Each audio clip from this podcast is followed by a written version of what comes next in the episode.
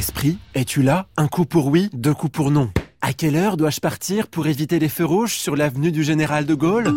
Le blog de la mobilité, Eva Adlinet compliqué de répondre juste en faisant toc-toc. L'application Coupits, par contre, elle peut m'aider. Toute nouvelle, elle permet aux conducteurs de recevoir sur leur smartphone des informations hyper précises comme la disponibilité des places de parking, la vitesse à adopter pour arriver au feu lorsqu'il est au vert, les chantiers, les opérations de salage en hiver, etc., etc. Alors oui, je sais, il existe déjà Waze, Google Maps et toutes les autres. Mais ces applis américaines, quand il s'agit de savoir le nombre de places disponible sur le parking de la Liberté, elle sèche. Et si je veux connaître à quel moment le feu du carrefour de la République passe au vert, ils sont où là les Américains? Hein? En réalité, l'appli Coupits se superpose aux autres pour venir apporter un complément d'infos. Et eh oui, la coopération internationale, c'est quand même vachement plus sympa. Maintenant, lumière sur cette histoire de feu vert et de feu rouge. Saviez-vous que certains carrefours sont connectés? Les gestionnaires routiers connaissent en temps réel l'état des feux. L'application va communiquer ces infos aux usagers de la route pour qu'ils anticipent leur vitesse. Exemple, si le feu est rouge et sur le point de passer au vert, Coupits vous conseille de ralentir pour arriver au carrefour lorsque le feu passera au vert et ainsi éviter de s'arrêter. Fini les démarrages en première qui consomme et qui pollue. Dans mon cas, ça m'évite aussi de caler. Cette appli est actuellement en phase de test à Bordeaux et dans ses environs.